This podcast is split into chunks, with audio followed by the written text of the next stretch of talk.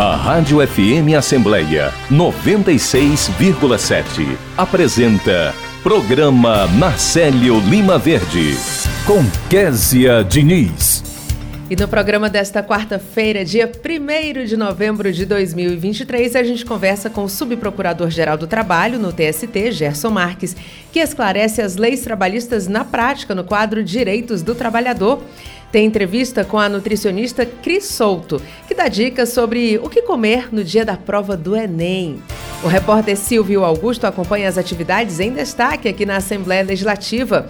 E hoje é dia de Direitos do Consumidor, com a assessora técnica do PROCON Assembleia, a doutora Thelma Valéria, que fala sobre os direitos que o consumidor pensa ter, mas que não tem. A gente conversa também com a coordenadora de desenvolvimento institucional da Assembleia, Eline Joyce Monteiro, que faz um balanço do segundo encontro Alesse 2030. Já o repórter Cláudio Teran antecipa tudo o que está por vir na sessão plenária de logo mais. Olá, eu sou Kézia Diniz e o programa Na Lima Verde da sua Rádio FM Assembleia 96,7 já está no ar. Você pode acompanhar o nosso pro programa por meio do aplicativo Rádio FM Assembleia, que está disponível para os celulares Android. Já para quem tem iPhone, é possível conferir o nosso programa pelo aplicativo Rádiosnet. E para participar com alguma sugestão, é só mandar mensagem para o nosso WhatsApp. Nosso número é 859-8201-4848 e eu agradeço a você desde já pela companhia. Direitos do Trabalhador. Está na hora do quadro conduzido pelo pós-doutor e professor da Universidade Federal do Ceará, Gerson Marques, ele que atua no Tribunal Superior do Trabalho como subprocurador-geral. Doutor Gerson, muito bom dia, grande satisfação conversar com o senhor sempre. Conta pra gente qual é o tema de hoje. Bom dia, Késia. Bom dia a todos que fazem a Rádio Assembleia, bom dia, ilustres ouvintes. Kézia, trago hoje o, o, o, tema de prescrição no, no caso de trabalho escravo. Olha só, o TST, ele julgou, agora no dia 27, 27 deste mês, aliás, já é do mês passado, 27 de outubro, que é imprescritível a pretensão processual de se reivindicar direitos decorrentes de trabalho escravo ou então de condição análoga à escravidão. Eu vou explicar. O caso se deu numa situação de uma empregada doméstica que trabalhava para uma família por mais de 20 anos, ou seja, fazia muito tempo que essa empregada doméstica já estava lá trabalhando para essa família. Tratava-se de uma trabalhadora idosa, ela já estava com uma certa idade, que fora vítima de, inclusive, violência, maus tratos, tortura psíquica e exploração e ela estaria trancada no local, inclusive com alguns ferimentos. Então, a fiscalização do trabalho, com o Ministério Público do Trabalho, é, com uma ordem judicial, compareceu ao local, constatou a situação e reivindicou, o Ministério Público do Trabalho reivindicou as indenizações devidas.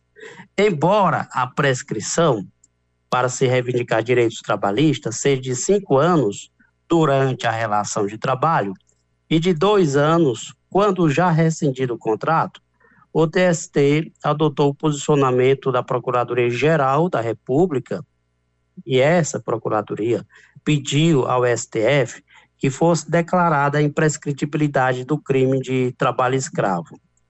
Para o Tribunal Superior, Kézia, é preciso que haja o mesmo tratamento a fim de uniformizar a aplicação do direito no Brasil. Prescrição é aquele prazo que o trabalhador tem para reclamar na justiça os seus direitos trabalhistas. Então, no caso de trabalho escravo, o Tribunal Superior do Trabalho entendeu que o, o, o interesse público é tão grande que justifica uma imprescritibilidade. Com esta decisão, o TST abre espaço para que situações pretéritas, ou seja, ocorridas há algum tempo, sejam revolvidas e para a punição de pessoas que há muito tempo né, mantêm trabalhadores sob condição deplorável, sem salário, É, a qualquer momento será possível cobrar-se a punição desses empregadores, como assinatura da carteira, pagamento de verbas rescisórias, a indenização por danos morais, inclusive indenização por danos morais coletivos. E, de fato, pela gravidade dessa situação, o caso não pode receber o mesmo tratamento que uma situação comum, uma situação ordinária, de mero atraso salarial ou então de trabalho na informalidade. Nós estamos tratando de uma situação realmente excepcional. Estamos falando de trabalho escravo por muitos anos, em que o trabalhador tenha dado uma fração considerável da, da, da sua existência, dos anos de sua vida. Aí um empregador, um patrão, que se aproveite de sua condição de hipossuficiência, de desconhecimento das normas e até mesmo uma situação de submissão. Submissão quer ser é, é, fragilidade com fragilidade, com vulnerabilidade. Em situações desta natureza, o Estado não pode se omitir, é claro, né, a fim de erradicar, ele tem que erradicar a servidão, seja por aspectos econômicos, seja por aspectos sociais, aspectos culturais, físicos, psicológicos e às vezes até por aspectos religiosos. E com estas informações, Kézia e ouvintes, eu encerro aqui a minha participação nesta manhã, desejando a todos e todas um excelente feriado de muita paz, diversão e responsabilidade. A gente agradece a participação do Dr. Gerson Marques. E você que nos escuta, se tem alguma dúvida sobre o seu direito como trabalhador, manda essa dúvida aqui para o nosso WhatsApp. Nosso número é 859-8201-4848. O Dr. Gerson Marques vai esclarecer a sua dúvida no quadro Direitos do Trabalhador. Agora, 8 horas e 14 minutos.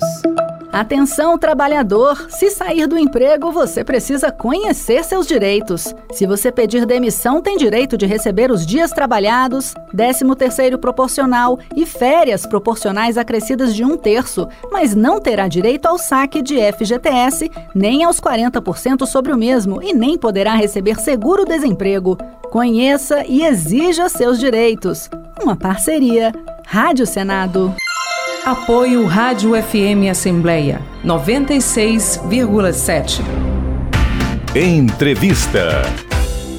Estamos de volta para falar agora sobre o Exame Nacional do Ensino Médio, que acontece, a primeira prova acontece neste domingo. As provas do Enem são extensas, são cansativas e, com essa longa duração misturada ali à ansiedade, os participantes, claro, precisam estar bem, né, fisicamente, tem que estar bem alimentados para poder ter um bom desempenho ali na hora do vamos ver, na hora de fazer a prova. E para dar dicas importantes sobre a alimentação para os estudantes, a gente vai conversar agora com a nutricionista Cris Souto. Cris, seja muito bem-vinda ao nosso programa. Bom dia. Bom dia. Cris, conta pra gente o que é que os estudantes devem comer antes das provas? Tem algum alimento que deve ser evitado ou algum alimento que de repente estimula a, aquela percepção mais aguçada? O que é que você recomenda? Primeiramente, o estudante ele deve ter uma alimentação saudável o dia inteiro, né? Tanto antes quanto depois do exame, não só no dia mas principalmente no dia antes da prova, a gente orienta que ele consuma alimentos leves, frutas, verduras, sucos, se manter hidratado, porque muitos, muitos estudantes passam até mal por conta de desidratação, sentem dor de cabeça, náuseas, enjoos, é, por conta de desidratação, esquecem de tomar água. Então, levar água, principalmente para a prova, né, fundamental. E fazer um lanche, como a prova é à tarde, fazer um lanche pela manhã, almoçar cedo, não almoçar coisas pesadas como feijoada, um baião de dois, né, coisas leves para que ele possa saciar a sua fome, mas também não deixe ele cheio e ressaqueado e possa dar sono na hora. Então, um arroz, feijão, salada, frango ou carne ou peixe é, pode ser uma refeição simples, mas uma refeição super bem-vinda nesse momento. Cris, muitos especialistas dizem que antes da prova, né, inclusive professores de cursinhos e tal, que alguns dias antes da prova o aluno ele tem que é, relaxar, né? Ele tem que evitar ficar estudando, enfim, porque o que deu para aprender já foi aprendido e ele tem que relaxar. É, mas no caso da alimentação, porque a gente entende relaxar é o quê? É, dá uma voltinha no shopping, de repente faz um lanche com os amigos, e aí a gente fala em lanche, shopping é fast food. É, mais ou menos quantos dias antes o, o, o, estudante ele tem que começar a focar também na alimentação? Obviamente, eu sei que você vai dizer para a gente que tem que focar o ano inteiro, né? Mas, assim, com, com maior intensidade para não ter nenhum problema no domingo. Pelo menos uns três dias antes, porque a gente pensa também no bem-estar desse aluno, né, no bem-estar desse estudante. Se ele comer algo que o faça mal, né, se ele comer uma pizza que não caiu bem, se ele comer um, tomar um sorvete que não, não foi legal. Então, pelo menos uns três, dois dias antes dele não comer nada tão diferente, né, nada tão novo, nada tão gorduroso, para que ele não não passe mal no dia não acorde com, com dor de barriga, não acorde com é, é, aquele, aquela sensação de, de empachamento, que isso também pode atrapalhar na hora da prova. É, pode tirar a concentração dele na, na hora da prova que já dá uma dor de barriga aí de nervoso, né, Cris? Porque vai fazer o pois Enem, é. já dá aquele. Agora, muitos estudantes, a gente tem visto, isso tá, inclusive nas redes sociais, as pessoas compartilham ali as suas rotinas. É, muitos estudantes têm feito uso da cafeína, né? Alguns preparos de cafeína. É, o próprio café mesmo, né? As pessoas têm utilizado bastante como uma substância que pode dar aquele, aquele gás a mais para você ficar mais atento, enfim, ter um desempenho melhor. Mas a cafeína em excesso, ela também é um problema, né? Isso. Cafeína em excesso é um problema, principalmente para adolescentes que já têm aquela, aquela vida agitada, né, um metabolismo mais acelerado. Mas não é proibido. Então, um café, dois, três cafés, 400 ml de café por dia num adolescente longe, claro, dos momentos de sono, tipo até quatro horas da tarde, ele pode tomar o café dele. Antes da prova, pode tomar o café, que aí ele vai dar aquela acordada. Não só o café, nós temos outros alimentos que também ajudam.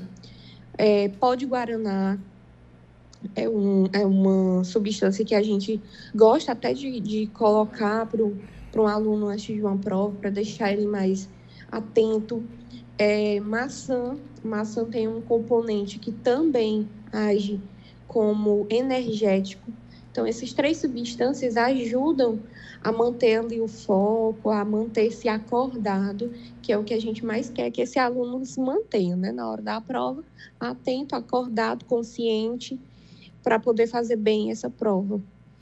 Essa da maçã eu não sabia, vou anotar essa dica também. A gente está conversando com a nutricionista Cris Souto, que fala para a gente, está dando dicas aí para, sobretudo para os estudantes que vão fazer o Enem no próximo domingo, né? A primeira prova acontece no próximo domingo, mas não só para os estudantes, né? Porque a gente pega essas dicas aí para o nosso dia a dia, para a gente estar tá preparado aí para fazer em algum momento que você vai fazer uma prova, uma entrevista de emprego, né? Vai ter um encontro ali especial para você se preparar um pouquinho antes e não passar o velho perrengue em momentos tão importantes e decisivos.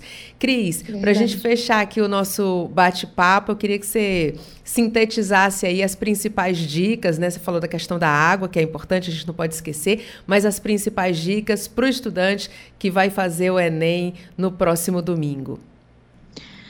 É uma alimentação saudável, coma algo que você goste, né? É, é, como a nossa mãe sempre diz, né? Saco vazio não para em pé. Então, se alimente, não vá para a prova com fome, com a barriga vazia. É, tome bastante líquido, bastante água. Leve água para a prova. Leve um lanche para a prova, um lanche simples, pode ser uma fruta, qualquer fruta, uma banana, uma maçã, quer levar um carboidrato, pode levar um biscoito, uma barra de cereal, uma barra de proteína. É, até um chocolate pode ser importante nesse momento para te deixar atento, para te dar energia. Então, leve um lanchinho, coisas pequenas, nada gorduroso, para não te fazer se sentir mal, ter azias, dor de barriga na hora da, da prova. E manter uma alimentação equilibrada para que você tenha todo um desempenho, ajuda aí das, dos alimentos, das vitaminas para fazer essa prova, se dar bem, entrar no seu curso que você queira, né? Então, a nutrição ajuda principalmente nessa parte cognitiva, né? Frutas, frutas vermelhas, frutas laranjas, para ajudar é, nessa sintetização aí cerebral. Cris, a gente tem uma última pergunta aqui, uma dica do nosso colega César Moreira, é a questão do, de comer castanhas, né? Porque é, algumas pessoas dizem que Sim. a castanha ela favorece a atividade cerebral. Agora, para outras pessoas, ela pode também dar um probleminha aí de ir mais rápido ao banheiro. Essa tem que ter moderação no uso das castanhas, né? Isso, moderação no uso das castanhas. Realmente, a castanha, castanha e amendoim são que a gente chama de frutas oleaginosas, elas ajudam realmente nessa saúde do cérebro. A gente chama que são alimentos do cérebro. É, se for castanha de caju, no máximo 10 castanhas de caju. Se for castanha do Pará, né, aquela castanha do Brasil, no máximo 4 para um adolescente ali, um, um adulto jovem de até 30 anos é, não exagerar mesmo, porque ela pode dar uma acelerada ali no trânsito intestinal e você ter mais rapidez de ir ao banheiro. Isso vai te atrapalhar, em vez de ajudar, vai te atrapalhar. Boa dica, então, aí para os nossos ouvintes. Cris Souto, nutricionista, falando com a gente, dando essas dicas valiosas para quem vai fazer o Enem, primeira prova no próximo domingo. Cris, muito obrigada pela sua participação e muito bom dia. Por nada, bom dia, boa prova, pessoal a gente se associa que esse desejo de boa prova para quem vai para o Enem, a gente vai ficar acompanhando. Agora, 8 horas e 24 minutos. Não é papo da moda. Se alimentar bem, variando o consumo de alimentos como frutas, legumes, verduras, cereais integrais e feijões é um bom começo para se prevenir de doenças, inclusive o câncer. Alimentos prontos para consumir, como biscoitos recheados, salgadinhos de pacote, macarrão instantâneo, refrigerantes, sucos artificiais e bebidas achocolatadas fazem mal à saúde. Evite também os lanches do tipo fast food e ali a alimentação saudável, a prática de atividade física. Caminhe, dance, brinque ativamente, mexa o corpo. Um em cada cinco casos, os tipos de câncer mais comum poderia ser evitado com alimentação saudável, atividade física e peso corporal adequado. Apoio Rádio FM Assembleia 96,7. Oi, pessoal! Se ligue nessa novidade. A Alessi chegou no TikTok. É isso aí. Agora a gente tá on com conteúdos exclusivos e muita informação para você ficar por dentro de tudo que acontece na Casa do Povo e no nosso Ceará, nessa rede que é tendência. Curtiu o nosso novo canal? Então segue o arroba Assembleia CE no TikTok e compartilhe essa notícia com a sua galera. A Alessi tá on no TikTok. Direitos do consumidor. Verdadeiro ou falso? O cliente sempre tem razão? Essa dúvida a gente fica, né, sempre, sempre questionando.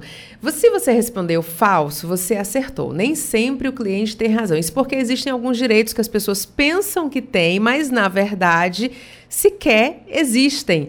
E para esclarecer esse assunto, a gente vai conversar com a assessora técnica do Procon Assembleia, a doutora Thelma Valéria, a quem eu agradeço pela participação. Doutora Thelma, seja muito bem-vinda. Bom dia. Bom dia, Kézia. Bom dia a todos os ouvintes da FM Assembleia. Doutora Thelma, somos consumidores empoderados e muitas vezes a gente acha que a gente pode tudo, né? Mas não é bem assim. Eu queria que a senhora contasse para a gente quais são os direitos dos consumidores, por exemplo, com relação à troca de produtos. Kézia, a troca de produtos é, em lojas físicas, não é obrigatório essa, essa troca de produto. Então, o consumidor ele tem que ficar bem atento na hora da compra. Ele pode, de logo, pedir informações do estabelecimento que ele está adquirindo esse produto. A troca de, de produto, é, o artigo 49 do Código de Defesa do Consumidor, ele prevê quando você compra, faz compras online. Nesse caso, quando você compra pela internet, quando você compra por telefone, você tem até sete dias da data do recebimento para desistir desse produto, trocar o produto ou até mesmo devolvê-lo e, e ser restituído caso você já tenha pago esse produto. No entanto, na loja física que você está adquirindo produto, eu vou dar como exemplo aqui uma roupa que você está adquirindo, que você provou, que você pagou e saiu da loja até então satisfeito com esse produto. No entanto, no outro dia você quer devolvê-la, mesmo que ela não apareça com nenhum defeito. Vamos supor que você não quer mais aquela cor. A loja ela não é obrigada. Nesse caso, o consumidor ele não está protegido pelo Código de Defesa. Nesse caso, a loja, ela só troca se realmente ela quiser manter esse cliente, vamos dizer assim, né, manter o cliente, ou que ele já seja um cliente assíduo nessa loja. Aí, nesse caso, ela vai exigir que ele esteja com o cupom fiscal e essa roupa ainda esteja com a etiqueta. Mas lembrando ao consumidor que essa prática, ela não é obrigatória pelas lojas. O lojista, ele não tem a obrigação de comprar, de trocar esse produto. Outro fato que que os consumidores questionam muito é sobre o cuvê artístico. O consumidor, ele, ao entrar no estabelecimento, ele tem que ser informado sobre o valor desse cuvê artístico. Então, ele permanece ou não, desde que te, também esteja fixado para aquele consumidor que vai ingressando no estabelecimento, ele já veja quais são aquelas, as condições desse cuvê artístico e o, e o valor. Na maioria das vezes, é questionado quando você ingressa e já está no final, por exemplo, uma música ao vivo, ela está no final. Nesse caso aí, o consumidor, ele pode pagar proporcional, ele pode negociar com o estabelecimento, certo? E há muitas vezes esse estabelecimento ele nem cobra. Quando você chega no final, geralmente não, não cobra. Lembrando também ao consumidor que questiona muito os valores, que numa mesa de quatro pessoas, são quatro cuvê artísticos, cada um paga o seu. Esse valor é individual. Daí a importância que o estabelecimento, ele deixe fixado na entrada do estabelecimento todas essas, essas condições.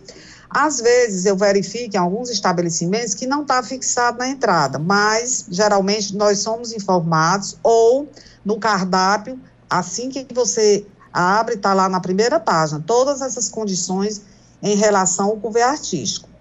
Então, o consumidor, ele aceita ou não. Outra informação que o consumidor tem que ter no início, assim que ele ingressa no estabelecimento, é em relação à forma de pagamento. A maioria dos consumidores entende que o lojista ou esse estabelecimento ele é obrigado a receber seu cartão de crédito ou ele é obrigado a receber o pagamento através do Pix. Na verdade, ele tem que esse lojista ele pode estabelecer a forma de pagamento que ele vai receber. Então ele pode dizer que recebe cartão de crédito ou não. Ele pode receber Pix ou não. Ele, então ele tem que comunicar para o consumidor logo de início que no estabelecimento dele ele não está recebendo pagamento por Pix. Então esse consumidor ele permanece nesse estabelecimento ou não.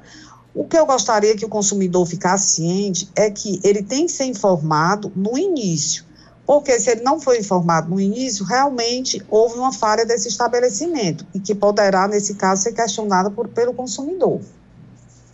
Agora, doutora, doutora Thelma, uma outra dúvida também, né, dos ouvintes e dos consumidores de maneira geral, é sobre um anúncio equivocado, né? Existe uma lei em que se for encontrado um preço diferente para o mesmo produto, o consumidor tem o direito de pagar o menor produto. Ele vai comprar uma caixa de sabão, né? Ele encontra um por 10, outro por 20, ele vai pagar o 20, que é o menor valor, o 10, que é o menor valor. Mas é, em uma situação em que o produto custa mil reais e no balcão da loja mostra que ele custa 10, o consumidor deve levar por esse preço?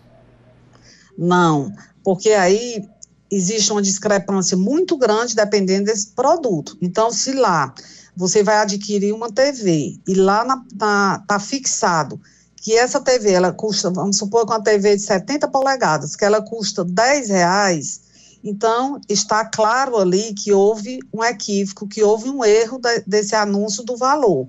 Então, uma discrepância dessa, o consumidor ele tem que estar ciente que ele não vai poder adquirir uma TV de 70 polegadas por 10 reais. E nesse caso é um equívoco, a loja não é obrigada.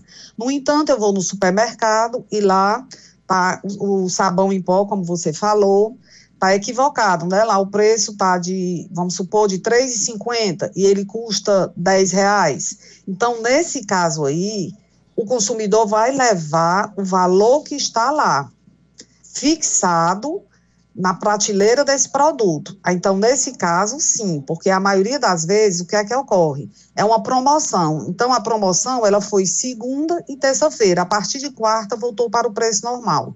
E, às vezes, eles não retiram. Então, nesse caso, o consumidor, ele vai levar o preço que está fixado. Porque aí a gente, de logo, verifica que não existe uma discrepância tão grande de valores, né? Mas no caso, como você falou, de um produto que custa mil reais, dois mil reais, e lá está é, constando 10, 20 reais, realmente o consumidor ele não pode levar esse produto por esse valor. Doutora ele não tem esse direito. A gente está conversando com a doutora Thelma Valéria, é, que é a assessora técnica do PROCON Assembleia, e a gente sabe que, assim, com o avanço né, da, é, dos direitos do consumidor, com a exposição, a gente está falando sobre isso, eu comecei a nossa, é, a sua participação aqui falando que nós somos consumidores empoderados, né, porque a gente tem os órgãos isso. de defesa do consumidor. Agora, é, e, e, aí as empresas, né, até por, por um bom relacionamento, muitas vezes ali mesmo, né, no caixa, consegue resolver um caso de um preço que está errado, é o covel, o garçom já pede ali para tirar. Muitas vezes dá para resolver naquele diálogo ali. Mas, nos casos em que isso não é resolvido, como é que o consumidor deve se, é, se cercar de todas as provas ali para ele poder ingressar e cobrar os seus direitos, pedir o apoio do PROCON para ter os seus direitos ali na plenitude?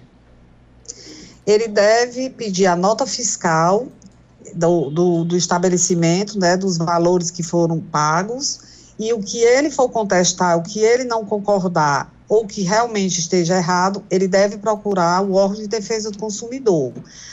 Ele vai com a sua documentação e aquele comprovante da nota fiscal. Então, o anúncio, o que tiver fixado no estabelecimento, tudo isso ele vai, ele vai colecionar as provas para que ele possa abrir a sua reclamação e exercer o seu direito de, de cidadania, que é e procurar os, os seus direitos de acordo com o Código de Defesa do Consumidor. E aqui no Procon Assembleia, como é que está o atendimento? É só chegar, tem que agendar? Conta para os nossos ouvintes, doutora Thelma. Pronto, o Procon Assembleia nós estamos atendendo presencial e também nós estamos atendendo por e-mail. Então, basta que esse consumidor, ele, ele clique lá no site da Assembleia Legislativa do Ceará, aí ele vai clicar em Procon, lá ele vai quando abrir o link, ele vai ver agendamento, ele vai ver que ele pode abrir as reclamações através de e-mail. Lá está tudo especificado, qual a documentação, a forma do que ele vai preencher, o horário, tudo que ele necessita. Antes dele formalizar a denúncia dele, ele vai ter todo um passo a passo, todas as explicações Nesse site também ele vai estar tá lá, ele vai ter o Código de Defesa do Consumidor para que ele tire todas as suas dúvidas. Lá tem perguntas e respostas, aquelas que o, o consumidor mais procura na, nos órgãos de defesa do consumidor. Então, todas as informações estão no site do PROCON da Assembleia. E também ele pode ir presencialmente, né? O PROCON ele funciona de 8 às 12, das 13 às 17 horas nós temos um, um balcão de, de atendimento com advogados sempre presentes nesse balcão para tirar todas as dúvidas do consumidor em relação a contrato, em relação ao, ao crédito consignado, troca de produtos, enfim, tudo que que o consumidor precisa saber, nós estamos nesse horário com advogados permanentes lá para tirar essas dúvidas e também se ele tiver com toda a documentação exigida, ele já vai poder fazer a sua denúncia. É, o, o PROCON Assembleia fica na Avenida Ponce Vieiras, 2300, bem facinho para o consumidor localizar e nos procurar para que nós possamos solucionar o seu problema. Doutora Thelma, eu quero, além de agradecer a sua participação, eu queria aproveitar só mais um minutinho do seu tempo, porque a gente tem Foi conversado com alguns gestores aqui, servidores também, que participaram do Vem para a Alesse, que foi aquele momento maravilhoso que aconteceu no domingo, dia 22 de outubro, aqui na Assembleia Legislativa, em que a população pôde acompanhar como é que o funcionamento da Assembleia, os serviços, muitas atividades aqui, e o PROCON, claro, que é o xodó de muita gente aqui, não podia ficar de fora. Eu queria que a senhora falasse como é que foi essa experiência do PROCON nesse atendimento desse dia tão bacana que foi o Vem para a Alesse. Foi um dia maravilhoso que iniciou às 7 horas e foi até às 14 horas. É, o, o, nosso presidente, deputado Evandro Leitão, está de parabéns com a iniciativa que ele teve. O PROCON foi bastante procurado, nós abrimos reclamações, é, tiramos várias dúvidas, a toda a equipe do PROCON estava presente, os advogados, fornecemos é, informativos, aqueles informativos mais necessários para o consumidor, sobre educação para o consumo, fornecemos informativos é, sobre crédito consignado, cartões de crédito, então foi um evento maravilhoso, fiquei muito feliz e muito orgulhosa da Assembleia em promover um evento desse tipo, principalmente que foi um dia que aquele consumidor que não tem o tempo, porque trabalha, não tem tempo de, de procurar o órgão, ele teve o domingo, né, foi, foi um domingo mais do que especial para que ele pudesse exercer sua cidadania e seus direitos naquele momento. Então, a Assembleia ficou realmente um evento assim de parabéns e foi muito bom para o PROCON. Nós é, chegamos às sete horas, lá estava todo o nosso equipamento, todos, todos os servidores, né? Muito felizes com esse evento, foi excelente. Doutora Thelma, a gente agradece muito a sua participação. Leve o nosso abraço para todo mundo que faz o PROCON aqui da Assembleia. É sempre muito bom conversar com a senhora, porque a gente acaba levando as informações importantes para os consumidores que acompanham o nosso programa. Então, muito obrigada e muito bom dia. Bom dia a você, Kézia. Bom dia a todos os ouvintes da FM da Assembleia. E mais uma vez, é, eu informo que nós estamos à inteira disposição no PROCON de 8 às 12, das 13 às 17 horas e que o consumidor que se sentir lesado, ele deve sim procurar os seus direitos. Obrigada, doutora Thelma. Doutora Thelma Valéria é assessora técnica do PROCON Assembleia, participando aqui do nosso programa. Agora, 8 horas e 39 minutos.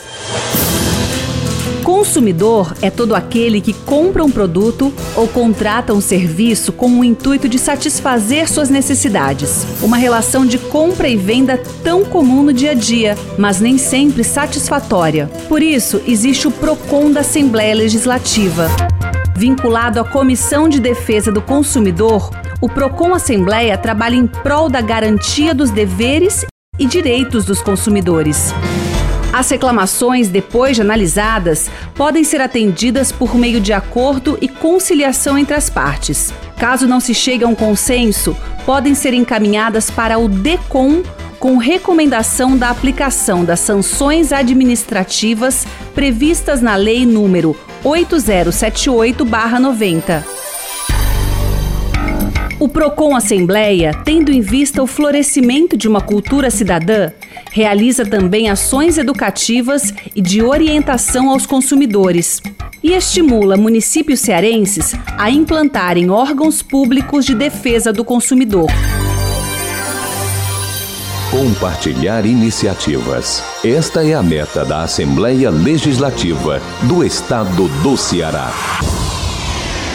Rádio FM Assembleia 96,7. Com você, no centro das discussões.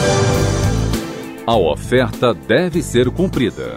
A informação é um dos direitos básicos do consumidor. Assim, quem comprar um produto ou contrariar um serviço oferecido por meio de propaganda de qualquer tipo e não tiver sido clara e corretamente informado quanto às suas características e restrições, e depois descobrir que ele não corresponde às suas expectativas, tem o direito de reclamar junto à empresa, exigindo que a oferta seja cumprida.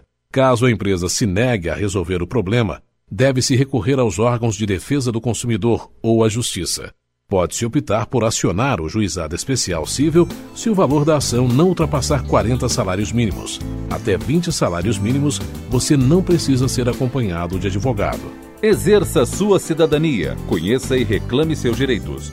Uma dica da Proteste Associação Brasileira de Defesa do Consumidor. Mais informações no site www.proteste.org.br. Apoio Rádio FM Assembleia 96,7. Entrevista. A Assembleia Legislativa do Ceará realizou ontem o segundo encontro Alesse 2030, ou Alesse 2030. Quem vai contar para a gente sobre esse assunto é a coordenadora de desenvolvimento institucional da Assembleia, Eline Joyce Monteiro, que já está aqui nos nossos estúdios. Eline, seja muito bem-vinda. Bom dia. Bom dia, Késia. Bom dia, ouvintes da Rádio Assembleia, aqui no programa Nacélio, né? Sempre um prazer estar aqui com vocês. Eline, conta pra gente o que é que foi debatido nesse segundo encontro, o que é que aconteceu por lá. Bom, dando continuidade à campanha, eu sou a Aless 2030. Ontem a gente realizou o segundo encontro, né? No dia 28 de agosto, a gente teve o lançamento da campanha. No dia 3 de outubro foi o primeiro encontro, é, no qual se apresentaram dois comitês técnicos setoriais e ontem foi o dia do segundo encontro, onde o Comitê Técnico Setorial de Pesquisa, Educação e Memória fez a apresentação dos seus resultados, né? O objetivo da campanha, Kézia, é exatamente é, disseminar e fortalecer a atuação dos cinco comitês técnicos setoriais que a casa tem.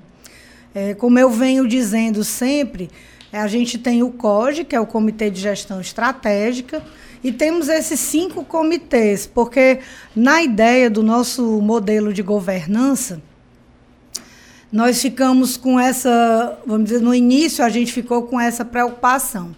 A gente tem o COGE, existem deliberações e encaminhamentos que são feitos na, no âmbito do Comitê de Gestão Estratégica, onde estão ali 14 órgãos da casa. E aí a gente ficou pensando, e depois? Como é que os servidores da casa vão tomar conhecimento dessas deliberações, desses encaminhamentos?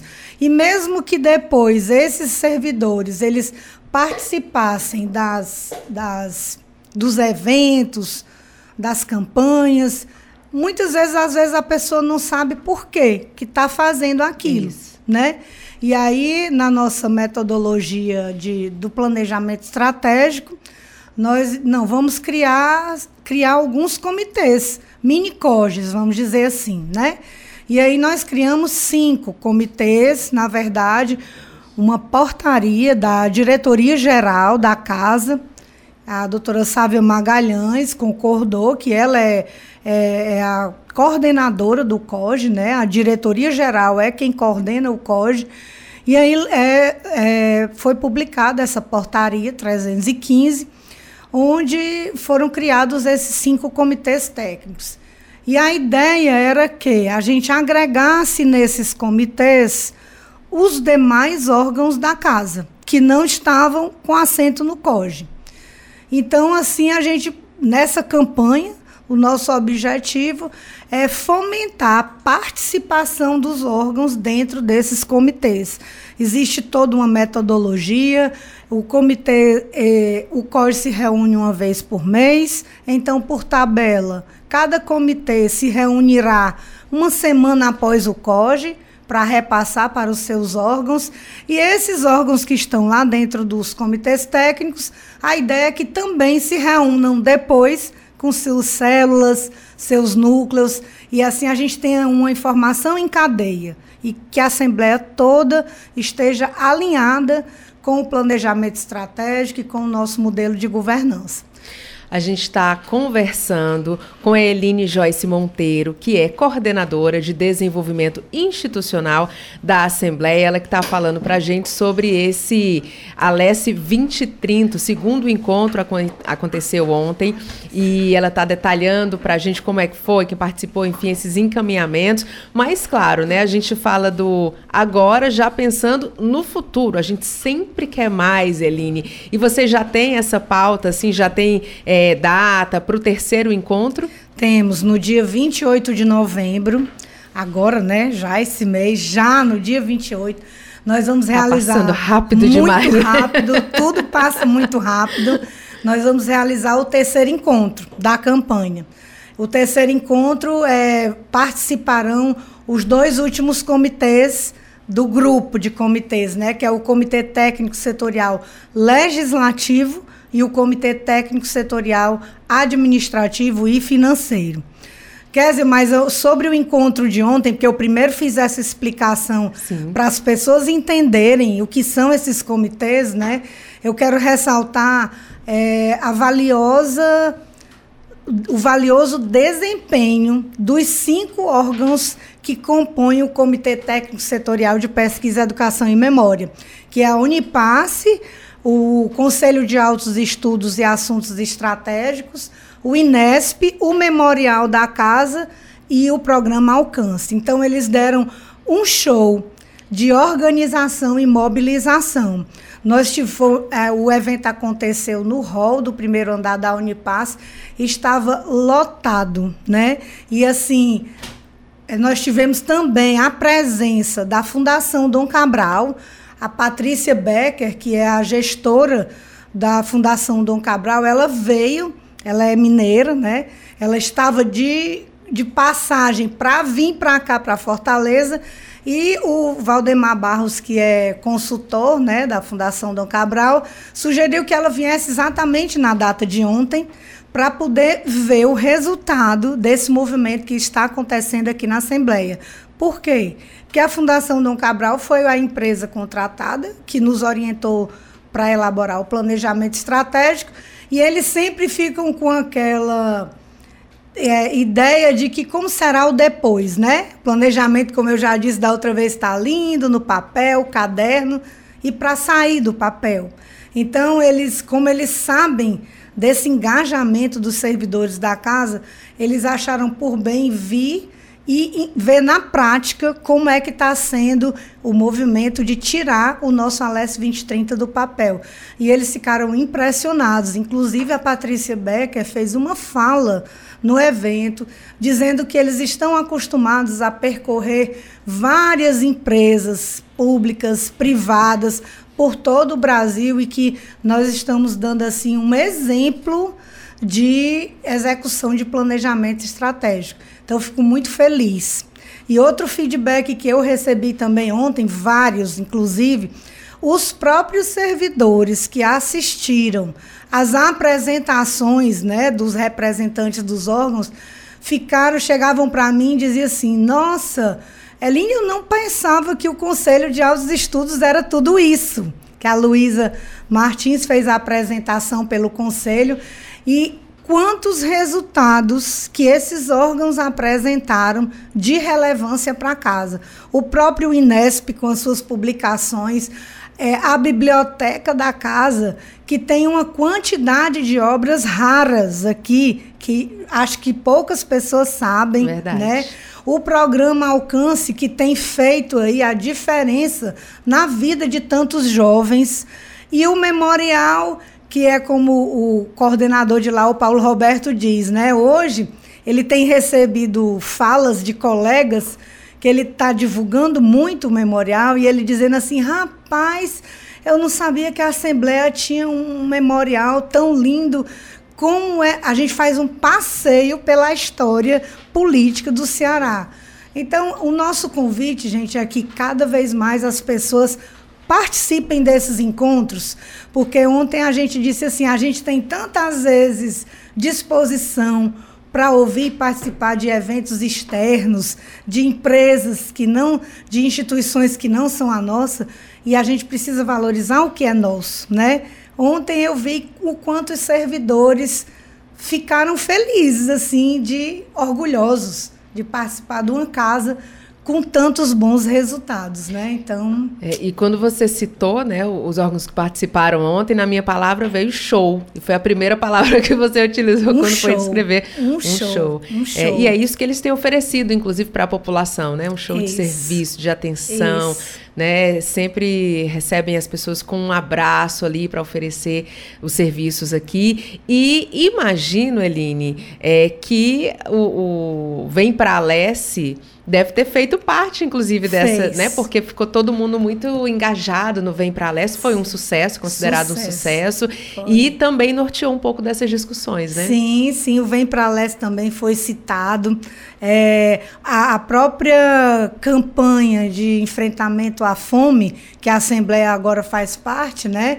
Até a Luísa falou lá da compra das cozinhas dos equipamentos para as cozinhas comunitárias, que o presidente Evandro Leitão está aí é, campeando, está comprando essa ideia e vai ajudar muitas famílias, né? Muitas mulheres e famílias em situação de vulnerabilidade. Lídia, eu preciso também ressaltar. Késia, olha, pensando na Lídia, da Unipasse, te chamei de Lídia. Eu preciso ressaltar também a participação da Unipasse, que é porque a Unipasse ela coordenou, ela coordena esse comitê porque ela tem assento no COGE. E assim, o engajamento dos servidores da Unipasse que organizaram o evento foi uma coisa maravilhosa. Fizeram sorteios, organizaram o hall ali com, com cartazes de todos os órgãos. Foi muito bonito. Estão todos de parabéns. Assim, a gente só só agradece e fica muito feliz e nos motiva também. A, a, a, a gente já está na expectativa do que virá dos outros dois comitês técnicos setoriais, né? Que são bem. Um é finalístico, que é o legislativo, e o outro é bem operacional, que é o administrativo e financeiro. Então, eles já estão aí cheios de ideias, porque é, é, mais fácil quando você tem assim serviços diretos ao cidadão é. para mostrar e os demais, que é a parte de leis e a parte de, do, da operação, que nos fornece todos os insumos para a gente trabalhar. Mas eu já sei que as ideias aí estão borbulhando de coisas boas. Vai ser muito. Dia 28 de novembro, Kézio. Todos estão convidados, viu? E a gente vai acompanhar, com certeza, para saber o que é que vem de novidade boa por aí. Eline, eu quero agradecer muito a sua participação. A Eline Joyce Monteiro, coordenadora de desenvolvimento institucional da Alesse, falando para a gente sobre o Alesse 2030. Muito obrigada. Sempre um prazer receber uhum. você aqui com a sua alegria, com a sua energia, uhum. seu entusiasmo que é contagiante. Sim. Então, muito obrigada e muito bom dia. Obrigada, Kézia. Um abraço para todos. Agora, 8 horas e 54 minutos e a gente vai conversar com Silvio Augusto, que já está na linha e conversa com a gente agora. Muito bom dia, Silvio. Bom dia, Kézia. Bom dia a todos. A Operação Lei Seca da Autarquia Municipal de Trânsito e Cidadania, MC, autuou 29 condutores nas madrugadas de sábado e domingo. Né, de outubro, 27 a 29 de outubro, o que mostra flagrante desrespeito ao que determina o Código de Trânsito brasileiro. Ou seja, Kédia, mesmo com a campanha e com o tempo de lei, as pessoas continuam bebendo e dirigindo. Para falar sobre esta lei e falar sobre outros desrespeitos às leis de trânsito em Fortaleza, vamos conversar com o Israel Brasil, e que é assessor técnico da MC. Bom dia, Israel. Bom dia, Augusto. Satisfação estar falando aí com o seu público. Gostaria que você falasse aí, né, sobre a lei seca, como é que está a atuação da MC né, com os condutores. Bom, isso durante a madrugada, sempre que a gente faz essas abordagens, o número de desrespeito é bem maior, né? Dessas duas blitz aí durante as duas madrugadas, 18% dos condutores abordados e submetidos ao teste ou deu a recusa ou deu positivo, ou seja, das 160 abordagens, 29 foram feitos os procedimentos, né? Que na parte administrativa é exatamente a mesma coisa. A multa gravíssima multiplicada por 10, a suspensão do direito de dirigir por um ano e sete pontos no prontuário do condutor. Então a gente segue firme nessa operação, aproximando esse aí do final do ano, período de confraternizações, certamente potencializa esse tipo de prática. Né? Nós temos aí agora também um feriado prolongado, mas a intenção da MC, muito mais do que também fazer esse flagrante é mostrar a questão da presença da fiscalização nas ruas de forma a dissuadir essas práticas e as pessoas realmente deixem de beber e dirigir. Número de 29 condutores né, autuados na madrugada de sábado para domingo. Então, atenção, é comum Qual é a média de autuação? É, quando se faz durante a madrugada, o número de flagrantes realmente é bem maior. Muitas vezes a gente, durante a noite, a gente percebe que aquela pessoa ainda está indo ali para os bares, né? E passam pelos testes sem nenhum problema, mas aí, de certa forma, essa dissuasão, essa multiplicação da informação alcança outras pessoas que realmente percebendo a presença da fiscalização possam adotar uma mudança de comportamento. Porque muitas vezes e acredita na impunidade, né? Sabe que a lei existe, sabe que a lei é severa, mas acreditando que não vai ser fiscalizado, acaba bebendo e dirigindo. Então a nossa sugestão é utilizar o veículo por aplicativo, os táxis, é, ou levar uma pessoa que não vai beber, mas realmente é uma combinação muito perigosa que resulta em acidentes de maior gravidade, de maior severidade e até fatalidade. Zé, é, além da lei seca, né, da lei, da lei em relação à lei seca aqui de trânsito em Fortaleza, quais outras principais irregularidades acometidas pelos condutores aqui na cidade? É, nós temos infrações de estacionamento que prejudicam a circulação de outros veículos em locais proibidos, sobre calçadas, esquinas, nas ciclovias e ciclofaixas, e aquelas, aquelas infrações de circulação que afetam diretamente a segurança viária. Avançar um semáforo, fazer um retorno, uma conversão proibida, porque você vai é, realmente interferir numa circulação irregular e trazer algum tipo aí de sinistro. Se quiser entrar em contato com a MC, através do 190 para ocorrências de trânsito ou para questão de processo, de solicitação, pode ser através do 156 ou o site ou aplicativo AMC Trânsito. Lembrei aqui também, bem rapidinho, Kézia, é, sobre os semáforos de Fortaleza. Muitos deles no trânsito do dia a dia estão queimados.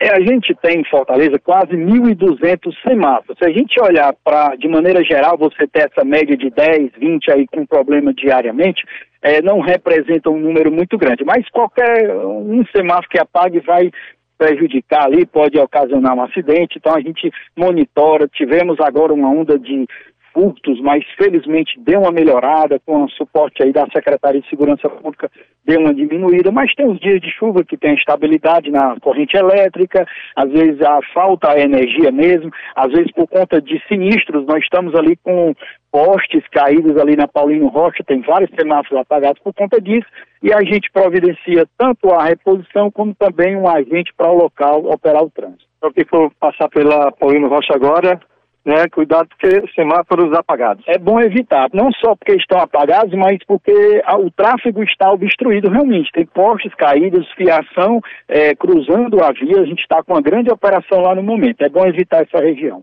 Muito obrigado. E conversamos com o Israel Brasil, assessor técnico da MC, falando sobre o desrespeito né, às leis de trânsito na cidade de Fortaleza. E faltando aqui para a lei seca, é, segundo o Código de Trânsito Brasileiro, a tolerância zero de álcool é zero. Conduzir veículo automotor sob influência de álcool é uma infração de natureza gravíssima vezes 10. Multa no valor de R$ 2.934,70. Recolhimento e suspensão da habilitação por 12 meses e retenção do veículo até a apresentação de outro condutor habilitado apto a conduzir o veículo. Se a concentração for igual ou superior a 0,30 mg de álcool por litro de ar alveolar, ou o motorista tenha sinais que indiquem alteração de capacidade psicomotora, o mesmo ainda poderá ser preso. A pena varia de seis meses a três anos. A Rádio FM Assembleia é com você no centro das discussões. Obrigada pela sua participação. Silvio Augusto agradece também ao Israel Brasil, que é sempre muito simpático, muito atencioso com todo mundo da imprensa. Sempre um prazer ouvir as explicações dele. Agora, nove horas, e a gente vai direto conversar com Cláudio Teran, que já está aqui nos nossos estúdios, estava falando de pão, de bolacha, foi me dando fome. Cláudio Teran, muito bom dia. Assunto realmente palpitante, viu? Kézia Diniz, muito bom dia para você, bom dia ao amigo ouvinte, amigo ouvinte da nossa FM Assembleia, ligados nesse momento no programa Narcélio Lima Verde, sob o seu comando. Cláudio Teran, conta pra gente qual o cardápio. Opa! Não, não é cardápio, né? Qual... Cardápio da sessão plenária, hein?